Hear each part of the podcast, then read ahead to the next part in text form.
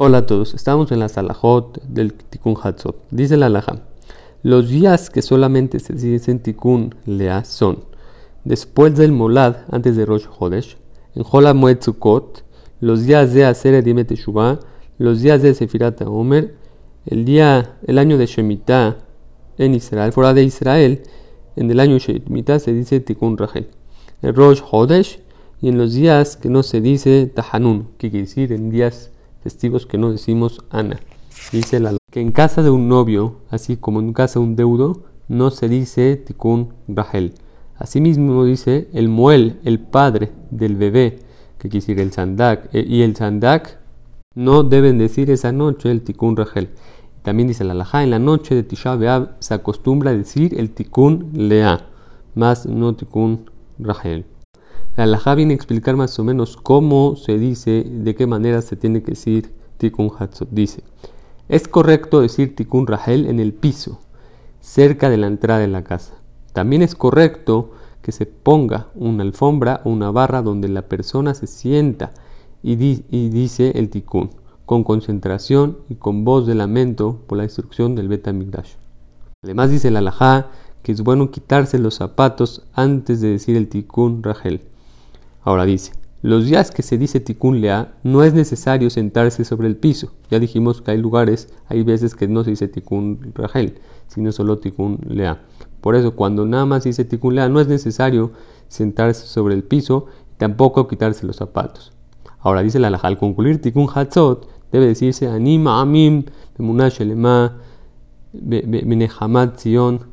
Todo lo que ahí dice, los que quieren ver más con detalles, vean en los Sidurim. Ahora dice la alajá que hay quien acostumbra cuando dicen tikkun hatzot en el tikkun rahel, esa parte, se ponen donde se coloca el teflim unas cenizas y dicen el tikkun rahel. Dice la alajá que la persona es mejor que diga pocas súplicas y tefilot, pero bien concentrado y con mucha devoción, que al decir mucha sin devoción también mismo en el estudio de la Torah.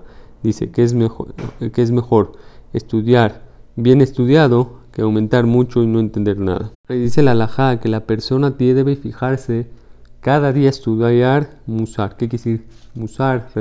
Eh, todo viene a concientizar de las midot, todo lo que es el tema de musar. Y dice que aún así, las personas que más tienen, van subiendo nivel de Torah, tienen que estudiar más musar, porque entre más nivel de Torah tienes, más tienes será Por eso, entre más crezcas, tiene que uno estudiar más musar y no dejar de estudiar Torah.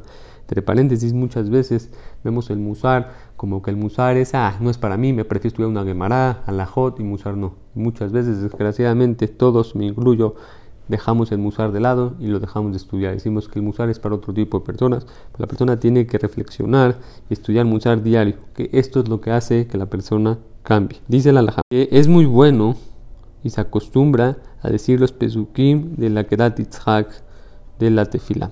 Dice la laja, es correcto tener el talit del teflim en el momento de decir a Kedat ya que así era la costumbre de la Rizal, que la Rizal se ponía el tefilim.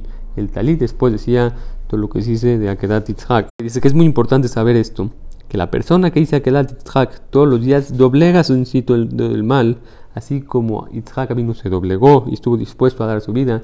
El decir el Akedat Yitzhak es muy bueno y se doblega y doblega literal, que decir, en otras palabras, que una persona que dice que debe concentrado todos los días es menos probable que Pek tiene más fuerzas, le da a Hashem unas fuerzas. Hasta aquí, es alajot de hoy. Que tengan todo lo mejor.